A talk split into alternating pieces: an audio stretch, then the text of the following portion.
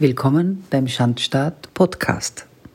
Wir recherchieren, informieren und unterhalten. Investigativ, unzensiert und unbeugsam. Viel Vergnügen. Graphenoxid und steigende Krebsraten. Was verheimlicht man uns? Schon länger finden wir Berichte in den alternativen Medien, dass in den mRNA-Injektionen ein relativ neuer Stoff das sogenannte Graphenoxid enthalten ist. Tatsächlich kommen derartige Berichte von namhaften Wissenschaftlern aus der ganzen Welt. Dr. Robert Young aus den USA, Dr. Pablo Campra aus Spanien, Dr. Robert Wakeling aus Neuseeland, Dr. Simon Janowitz aus Israel und viele andere. Wissenschaftler, die mit der entsprechenden technischen Ausrüstung den Spritzeninhalt und auch das Blut der Geimpften mikroskopisch untersucht und durchgehend Graphenoxid gefunden haben.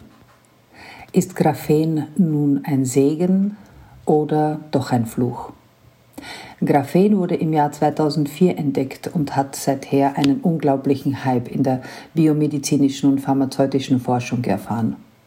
Seitdem gibt es unzählige Studien, die sich mit den schier wundersamen Eigenschaften von diesem Material beschäftigen, welches aufgrund seiner hervorragenden Eigenschaften in ganz unterschiedlichen Gebieten zum Einsatz kommt. In der Elektronik, in der Optoelektronik, im Bauwesen, der Landwirtschaft, am Energiesektor, in der Biomedizin, Kosmetik und viele, viele mehr.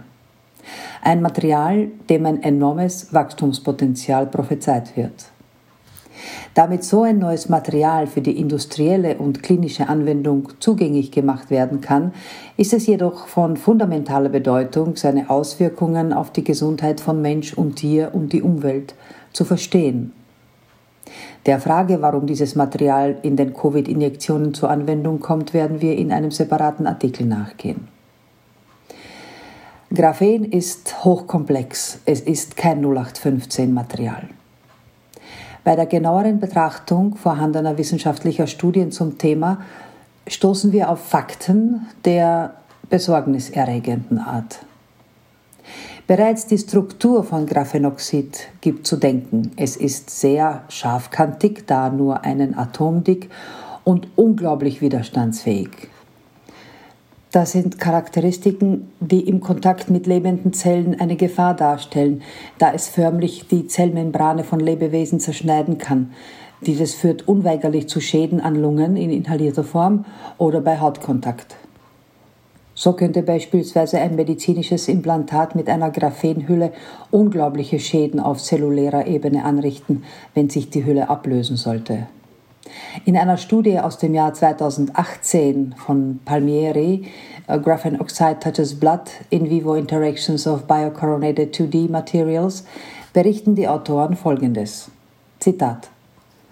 Obwohl Graphenoxid aus den gleichen Atomen besteht wie unsere Organe, Gewebe und Zellen, so resultieren aus seiner zweidimensionalen Natur einzigartige Interaktionen mit den Proteinen von Blut und von biologischen Membranen und kann schwerwiegende Effekte wie die Thrombogenität und die Aktivierung von Immunzellen zur Folge haben. Zitat Ende. Eine weitere Studie aus dem Jahr 2018 von Marco Pellin, Occupational Exposure to Graphene-Based uh, Nanomaterials Risk Assessment, befasst sich mit ähnlichen Problematiken wie die zuvor genannte Studie bei Menschen, die beruflich in Kontakt mit Graphen kommen. Die Autoren fordern umfangreiche Toxizitätsstudien. Auch Carina Alves da Silva mit ihrer Forschung uh, Systematic Review of Toxicity Derived from Graphene Exposure aus dem Jahr 2018 kommt zu dem Schluss, dass die toxischen Auswirkungen auf die menschliche Gesundheit nicht genügend erforscht sind und vor allem die der Forschung als auch in der Herstellung tätigen Personen einem potenziellen Risiko ausgesetzt sind und in weiterer Folge auch die Auswirkungen auf die Umwelt und somit auf alle Lebewesen. Eine Studie aus dem Jahr 2012 von Sanchez, Biological Interactions of Graphene Family Nanomaterials and Interdisciplinary Review, kommt zu dem Schluss, dass, Zitat, Nanomaterialien der Graphenfamilie das Potenzial haben, dauerhafte gesundheitliche Probleme hervorzurufen und dies beim Design von Nanomaterialien der Graphenfamilie für den Einsatz von interkorporalen Medikamentenabgabesystemen, Gewebstechnik und fluoreszenzbasierten biomolekulare Messen berücksichtigt werden muss, Zitat Ende, und plädieren für weitere Toxizitätsstudien und mehr Klarheit. Allem Anschein nach wird hier mit einem enormen zeitlichen und finanziellen Aufwand an diesem neuen Material geforscht, um es industriell zum Einsatz zu bringen, was man jedoch von seinem Sicherheitsprofil für Mensch und Umwelt nicht behaupten kann. Es drängt sich aber auch hier der Verdacht auf, dass in gewohnter Manier der Fokus hauptsächlich auf Interessen der Industrie liegt und weniger auf gesundheitlichen und umwelttechnischen Aspekten. Alle fürchten explosive Studienresultate. Sollte Graphenoxid also tatsächlich in den Impfstoffen vorhanden sein, und davon ist auszugehen, was bedeutet dies in der Folge für geimpfte Personen? Bekanntlich explodieren die Krebsfälle seit Beginn der Impfkampagne und die Gründe dafür sind zweifelsohne vielschichtig, aber mögliche Antwort darauf könnte die nachfolgende Studie aus dem Jahr 2011 liefern. Von Ruiz, Graphene Oxide, a Non-Specific Enhancer of Cellular Growth. Diese Studie befasst sich mit der Kompatibilität mit Säugetierzellen und antimikrobiellen Eigenschaften von Graphenoxid. Die Studienautoren sind dabei unter anderem zu folgendem Ergebnis gekommen. Zitat. Es hat sich herausgestellt, dass Graphenoxid die Anhaftung und Vermehrung von Säugetierzellen stark erhöht. Graphenoxid wirkt generell als ein Verstärker von zellulärem Wachstum durch erhöhte Zellanhaftung und starke Vermehrung. Zitat Ende.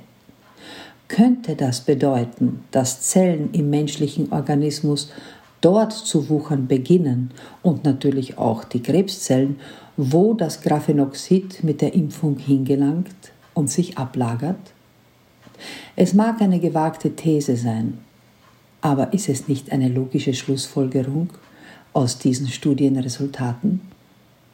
Möge sich jeder seine eigene Meinung bilden, solange es dazu keine umfassende Forschung gibt. Das war der Schandstaat Podcast. Investigativ, unzensiert und unbeugsam. Für weitere Folgen abonniert unseren Podcast und besucht unsere Website der-schandstaat.info. Bis bald, auf Wiederhören.